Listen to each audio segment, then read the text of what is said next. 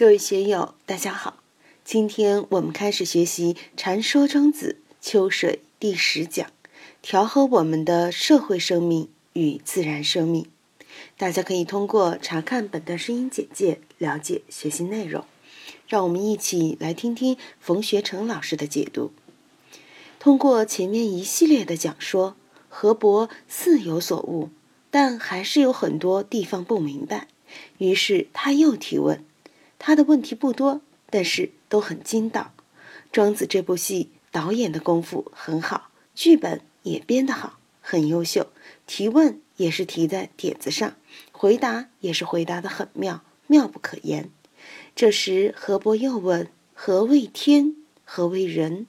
前面说了那么多了，又谈道，又谈天，又谈人，又谈事，他还是有点糊涂，于是就问。什么是天？什么是人？又该怎么去理解天？怎么去理解人？北海若就给举了一个简单的例子：牛马四足是为天，落马首穿牛鼻是为人。他就把自然性和社会性很清晰地表达出来了。在庄子的大宗师里面，开章就说：“知天之所为。”知人之所为者，智矣。一个高明的人，一个真人，一个智者，他一定要知道什么是天之所为，什么是人之所为。如果我们在社会上生活了一辈子，不知道什么叫天之所为，不知道什么叫人之所为，连这个界限都分不清楚的话，说老实话，我们再活一辈子也是稀里糊涂的。活的也没盐没味，但海若的回答就很简单，也很切题，就说牛马四脚四个蹄子，牛长脚，马不长脚，这些就是天，这个就是自然，就自然而然的。什么叫天？就自然。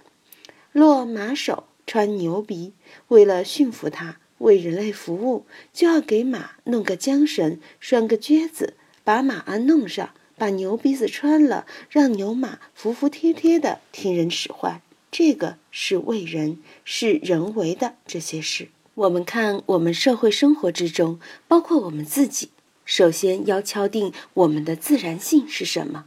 我经常说，人的命，自然生命就是生老病死，不管你富贵熏天，也免不了生死两个字，因为自然生命是你做不了主的。社会生命归纳起来就是贵贱穷达，但你也做不了主。贵贱穷达是社会的，是人为的，但生老病死是天，是自然性的。如何区别这两条？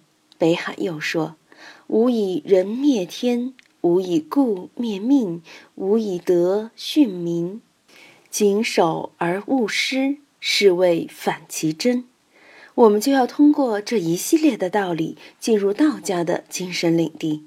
无以人灭天，不要以人为的这么一种社会属性灭掉了我们的天性，消耗我们的自然性。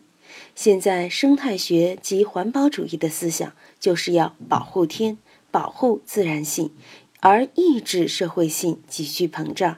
科学技术越是发达，人的社会性越是完善，人的自然性就越是堕落，越是衰弱不堪。真的，你想想，这次汶川大地震，人为的东西在自然之中可以说是不堪一击，真的不堪一击。就这么十多秒钟的时间，一个八级地震就把龙门山这么几万平方公里的地方，相当于瑞士大小的这么一个地方。顷刻间全部摧毁，你建的高楼大厦，你建的工厂，你建的房屋、田园、桥梁、公路，简直是脆弱不堪。我们以前还说人定胜天，改造自然，老天爷不发威则已，一发威，你这一切全完蛋。哪一天一个小行星撞上地球，来个太空接吻？那么，整个人类社会所建造的一切物质文明，乃至于精神文明，必将荡然无存。如果再发生一次大型的火山喷发，就像印度的德干高原那样的火山，造成地球上的核冬天几十年，那些烟雾就弥漫几十年，可以说是毁灭一切的。阳光连续几年不能照射在地球上，地球上几年的黑夜，可以说很多的生物都会在劫难逃。这个是天。总之，不能触怒老天，触怒老天就完了。所以，无以人灭天。就拿我们具体个人的修为来说，我们也要无以人灭天。不要为了挣钱，为了事业，把自己的身体弄坏了，弄糟糕了。现在是拿命来挣钱，到了一定的时候，是拿钱来买命，那个不划算，两头忙，两头落空，真的不划算。另外还要明白，无以故灭命。什么叫故灭命呢？故就是故事，就是以前的东西。我们经常引经据典，以前又怎么样了？圣人又怎么样？我们现在又如何如何？你不要用以前的那些，你不要引经据典，什么先进的、革命的、伟大人物的什么什么的。他给我们指引的社会规律，科学的社会发展规律，未必是这样。这个命，它指天命，用佛教的话来说，就叫见；难听一点，就叫颠倒见。这个故，可以把它认为是颠倒见，在佛教里也叫见见、见取见，其所带来的理论，乃至于一系列的理论，来与天命。天道抗衡都会带来麻烦和灾难，所以要无以故灭命，无以德殉民。另外，不要为了得失利益来伤害我们的天性，来伤害了我们的性命。酒色财气我们都想得，我们为名而殉身，为爱情献身，为伟大的理想献身。这些当然在一定的情况下也可以，但道家是明哲保身的学说，他绝不会为了一个什么名头牺牲自己的生命，他连自己晚上睡觉的时间都不愿意舍弃，要守子时更不会把命搭上，把自己的自然性搭上，所以要无以德殉民。实际上，我们以身殉民的很多，为利而殉，为名而殉。这个不划算，所以一个智者，一个真正智慧的人，他不会去殉的。因循自然可以，你要他牺牲当殉葬品，他不干。谨守而勿失，是谓反其真。